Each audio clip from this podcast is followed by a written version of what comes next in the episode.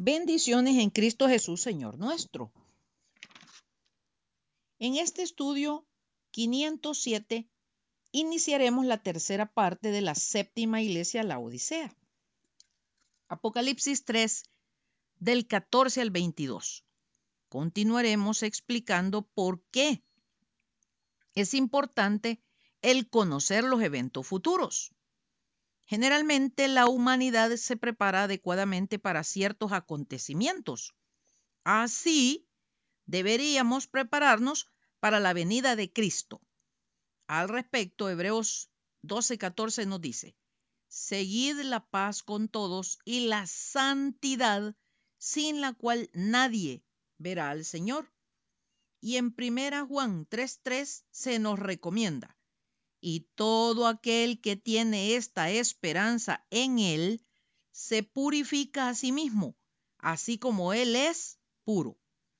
Si conocemos la pureza del Rey de Reyes y Señor de Señores, los que anhelamos encontrarnos con Él, lo mejor que podemos hacer es limpiarnos y vivir en santidad. Es un mensaje constante en su Santa Escritura la advertencia sobre lo que viene y la invitación a estar preparados para el regreso del Señor Jesucristo. Puesto que todas estas cosas han de ser desechas, ¿cómo no debéis vosotros andar en santa y piadosa manera de vivir, esperando y apresurándoos para la venida del día de Dios, en el cual los cielos encendiéndose serán deshechos y los elementos siendo quemados se fundirán. Segunda Pedro 3, 11 y 12.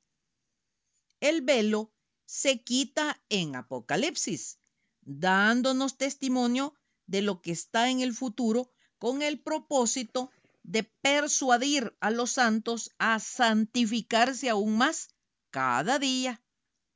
El que es injusto, sea injusto todavía, y el que es inmundo, sea inmundo todavía. Y el que es justo, practique la justicia todavía. Y el que es santo, santifíquese todavía. He aquí, yo vengo pronto, y mi galardón conmigo para recompensar a cada uno según sea su obra. Apocalipsis 22, 11 y 12.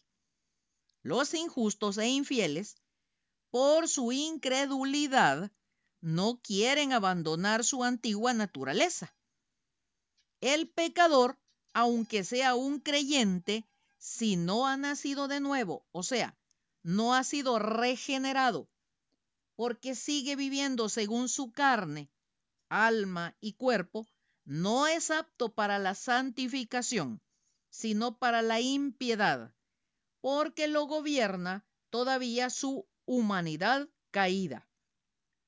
El alma del impío desea el mal su prójimo no haya favor en sus ojos. Proverbio 21:10.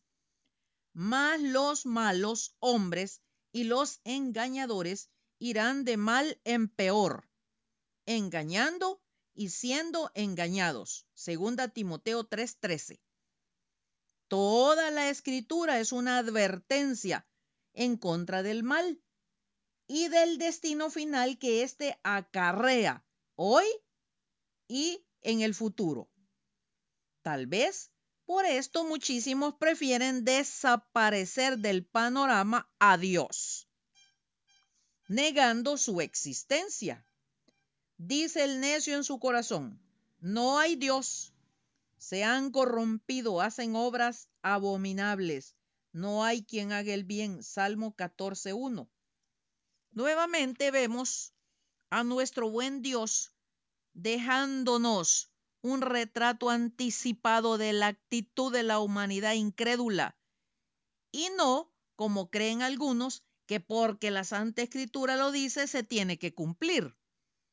Él lo menciona anticipadamente para dejarnos ver cómo el incrédulo usa su libertad para ir de mal en peor y para invitar a los que creemos a tener cuidado de no engañarnos, viviendo con un pie en el mundo y uno en lo santo, porque a los tibios lo vomitará de su boca. ¿Cómo puede ser esto posible? Pensarán algunos.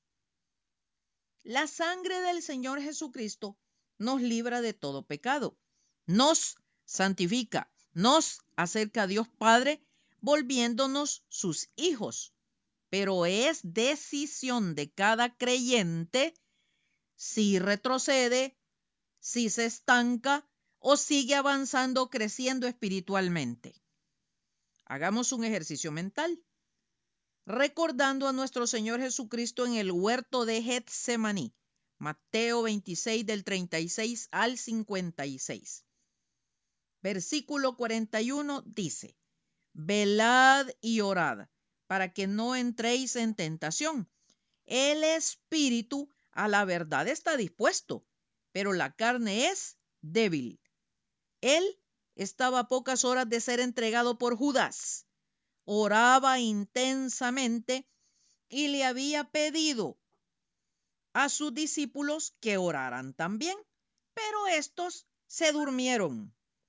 Ahora bien, ya hemos hablado de que el ser humano es tripartita, o sea, tiene cuerpo, alma y espíritu. Como vemos, aunque los discípulos eran creyentes, seguidores del Señor Jesucristo, su espíritu humano estaba dispuesto, pero la carne que es débil todavía ejercía en ellos dominio. Por ejemplo, en nuestro caso actual, lo vemos cuando tenemos la disposición en nuestro espíritu de leer las sagradas escrituras. Pero nuestra carne, alma y cuerpo no lo están. Muchos comienzan a buscar explicaciones y justificaciones para terminar no leyéndola. Entonces, el alma se ha impuesto. Otros logran comenzar a leerla, pero comienzan a experimentar toda clase de incomodidades. Le lloran los ojos, le duele la espalda, le duele la cabeza, lo vence el sueño, por decir algo. Aquí el cuerpo se impuso.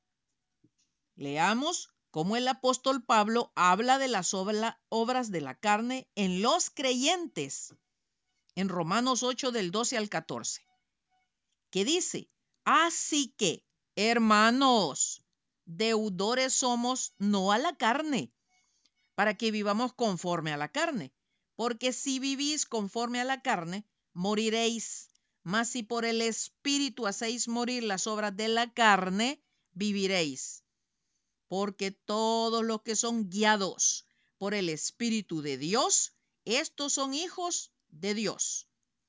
Muy importantísimo recalcar que aquí ya no está hablando del Espíritu humano, sino del Espíritu Santo. Pero cuando venga el Espíritu de verdad, él os guiará a toda verdad. Juan 16, 13. Pero, ¿cómo podría el Santo Espíritu guiarnos para conocer toda la verdad si todavía vivimos bajo el gobierno de nuestra carne, alma y cuerpo? Ojo, al Señor Altísimo le plació poner al alcance de nuestras manos el conocimiento del futuro. Y todavía más a través de estos estudios sobre el Espíritu Santo e incluidos en ellos los de los eventos futuros, que tienen como finalidad facilitar la comprensión de la palabra de Dios, interpretada por ella misma. Mas vosotros, hermanos, no estáis en tinieblas para que el día os sorprenda como ladrón Primera Tesalonicenses 5:4. Será hasta el próximo domingo, si Dios nos presta la vida, que continuaremos conociendo el mensaje de Dios para nosotros como creyentes. Acuérdate, pues, de lo que has recibido y oído.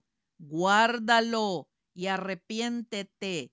Por tanto, si no velas, vendré como ladrón y no sabrás a qué hora vendré sobre ti. Apocalipsis 3:3.